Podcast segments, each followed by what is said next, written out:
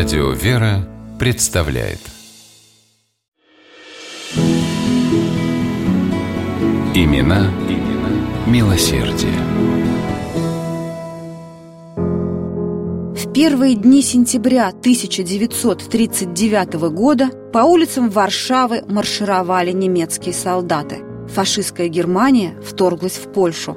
Начались массовые преследования и аресты польских евреев – по мостовой, низко надвинув на глаза поношенную шляпку, шла девочка-подросток.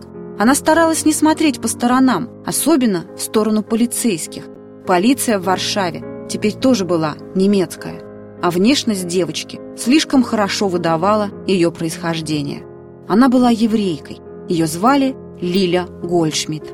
Родителей на днях арестовала гестапо, Лиле удалось спрятаться – Однако знакомые не захотели приютить девочку, боясь навлечь беду на собственное семейство.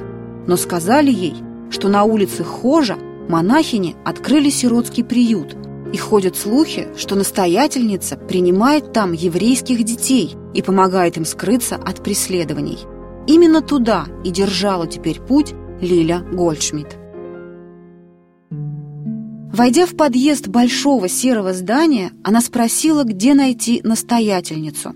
Девочку проводили в небольшой садик во внутреннем дворе дома.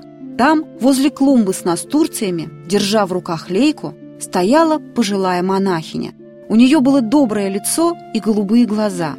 Лиля подошла поближе и тихо сказала, не поднимая головы, «Я еврейка, мои родители арестованы, мне некуда идти». Теплая рука монахини легла ей на плечо. Тех, кто приходит сюда и просит о помощи, я считаю своими детьми. Услышала девочка мягкий, приветливый голос. Так Лиля Гольдшмидт вспоминает о своем знакомстве с сестрой Матильдой Геттер, монахиней, спасшей жизни сотням польских евреев во время Второй мировой войны. Матильда всегда стремилась помогать людям, Приняв постриг, она, по совету своего духовного отца, вступила в общину сестер Девы Марии. Эта монашеская община традиционно заботилась о детях из бедных семей, занималась устройством сиротских приютов. В конце августа 1939 года сестру Матильду назначили настоятельницей детского приюта в Варшаве, а уже в сентябре немецко-фашистские войска оккупировали Польшу. С началом войны приют превратился в настоящий островок спасения для бедных, голодных и обездоленных. Под руководством Матильды Геттер там была открыта бесплатная столовая на 300 человек, госпиталь, где всем нуждавшимся оказывали медицинскую помощь. Но было и еще кое-что, о чем монахини вслух никогда не говорили. В приюте они спасали от чудовищных нацистских расправ еврейских детей из Варшавского гетто, изготавливая им новые документы и свидетельства о рождении. Мы примем каждого ребенка, нуждающегося в помощи, твердо решила сестра Матильда Геттер. Кто-то, как Лили Гольдшмидт, приходил к монахиням сам, но было и по-другому.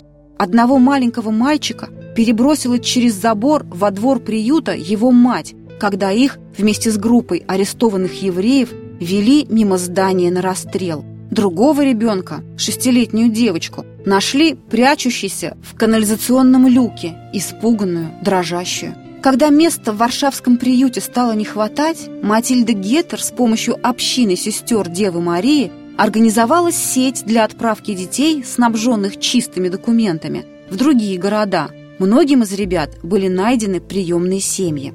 За время фашистской оккупации Польши Матильда Геттер и ее верные помощницы-монахини спасли от верной гибели более 500 человек. В то время Матильде было 70 лет. А Лиля Гольдшмидт, та самая девочка в надвинутой на глаза шляпе, до сих пор, как самую дорогую реликвию, хранит молитвенник, подаренный ей сестрой Матильдой Геттер, матушкой, как называли эту добрую женщину все, кого она спасла под своим кровом и кому дала пропуск в новую жизнь. Имена, имена милосердие.